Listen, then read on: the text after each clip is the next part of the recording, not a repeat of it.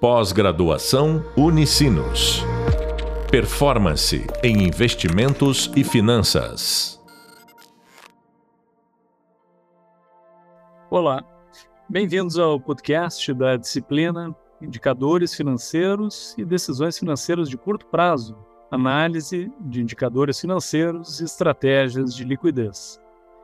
Sou o professor Jorge Ferreira e no podcast de hoje Vamos falar sobre necessidade de investimento em giro.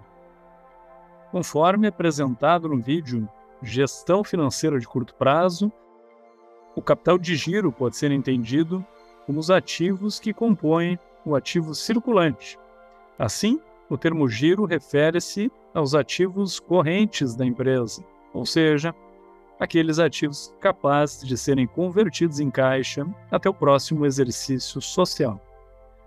Conforme apresentado no podcast Gestão de Contas a Receber, Estoques e Fornecedores, os fornecedores costumam ser uma fonte de financiamento operacional para financiar o capital de giro. Grande parte das empresas não conseguem financiar todo o seu capital de giro com fornecedores. Para ser mais exato, são raras as empresas que conseguem fazer isso.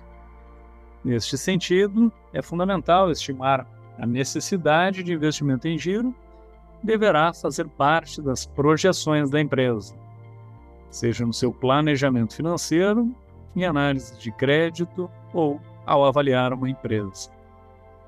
Para começar a estimar a necessidade de investimento em giro, deve-se separar os ativos e passivos em operacionais, financeiros e permanentes. Em resumo, o ativo circulante financeiro não possui vínculo direto com o ciclo operacional da empresa e está relacionado com a conjuntura, condições da empresa e com o grau de risco financeiro assumido pela companhia. Já o ativo circulante operacional é diretamente influenciado pelo volume de negócios, produção e vendas e pelas características do ciclo operacional, prazos, sazonalidade, entre outros. O ativo permanente, por sua vez, é caracterizado pelos ativos não circulantes, que estão relacionados ou não com a produção, mas na forma de imobilizados, investimentos ou outros. O passivo circulante financeiro inclui as dívidas da empresa junto a instituições financeiras, que não são necessariamente vinculadas à atividade operacional e, em geral, são fontes onerosas. O passivo circulante operacional, por sua vez, é caracterizado pelas obrigações de curto prazo diretamente vinculadas ao ciclo operacional da companhia, como fornecedores, impostos, entre outros. Em geral, são fontes onerosas. Já o passivo permanente é formado pelas fontes de financiamento de longo prazo, que podem ser próprias ou de terceiros. A principal função deve ser financiar os investimentos permanentes da empresa. A critério de exemplo, os principais ativos circulantes operacionais, em geral, são as contas a receber de clientes e os estoques. Já o principal passivo circulante operacional costuma ser os fornecedores a pagar. Contas como caixa e aplicações financeiras no lado do ativo, e empréstimos e financiamentos do lado do passivo, são classificadas como financeiras. Já os ativos não circulantes e passivos não circulantes e o patrimônio líquido tem caráter permanente. A necessidade de investimento em giro é obtida a partir dos ativos circulantes operacionais, descontados os passivos circulantes também operacionais. Assim, a necessidade de investimento em capital de giro evidencia os investimentos de caráter permanente que a empresa necessita realizar em ativos operacionais de curto prazo. Desta forma, a necessidade de investimento em giro é o montante de recursos que a empresa precisará obter com outras fontes de financiamento que não são operacionais. Caso a empresa apresente uma necessidade de investimento em giro positiva, o crescimento da atividade da empresa, produção e vendas, irá demandar um aumento nas fontes de recursos de longo prazo. Por outro lado, caso a empresa apresente uma necessidade de investimento em giro negativa, o que não é comum, o crescimento da atividade da empresa, seja produção e vendas, irá gerar recursos para financiar os ativos de longo prazo da empresa. Assim, conhecer a necessidade de investimento em giro é fundamental para a tomada de decisão empresarial. Uma outra métrica importante para ser estimada e conhecer a estrutura de financiamento da empresa é a necessidade total de financiamento permanente, que é obtida a partir da necessidade de investimento em giro, acrescida do ativo com característica permanente. Esses ativos são todos os ativos não circulantes da empresa.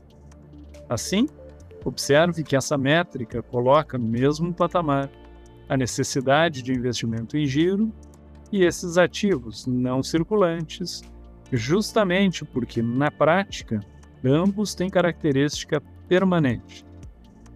Para que a empresa esteja em equilíbrio financeiro, a necessidade total de financiamento permanente deve ser coberta por fontes de recursos de longo prazo, que são os passivos com características permanentes, constituídos por recursos próprios e de terceiros.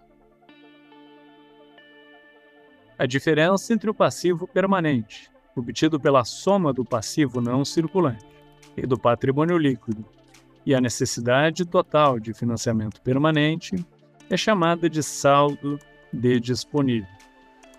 O saldo de disponível é uma espécie de reserva financeira da empresa para fazer frente a eventuais expansões da necessidade de investimento operacional em giro principalmente aquelas de caráter sazonal. O saldo de disponível define o limite de expansão do investimento em giro. Um aspecto importante a ser considerado é a sazonalidade. A necessidade de investimento em giro, de caráter permanente, conforme já explicado, deverá ser financiada por fontes de financiamento que também tenham essa característica permanente.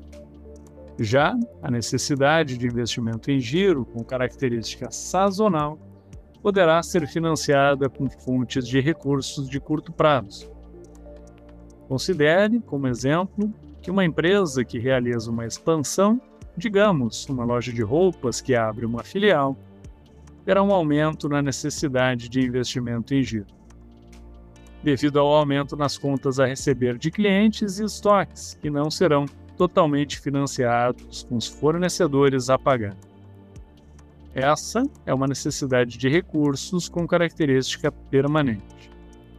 Contudo, no Natal e no Dia dos Namorados, por exemplo, essa empresa provavelmente observará um aumento sazonal na sua necessidade de investimento em giro, devido à maior necessidade de estoques e o maior volume de vendas a prazo do que o normal.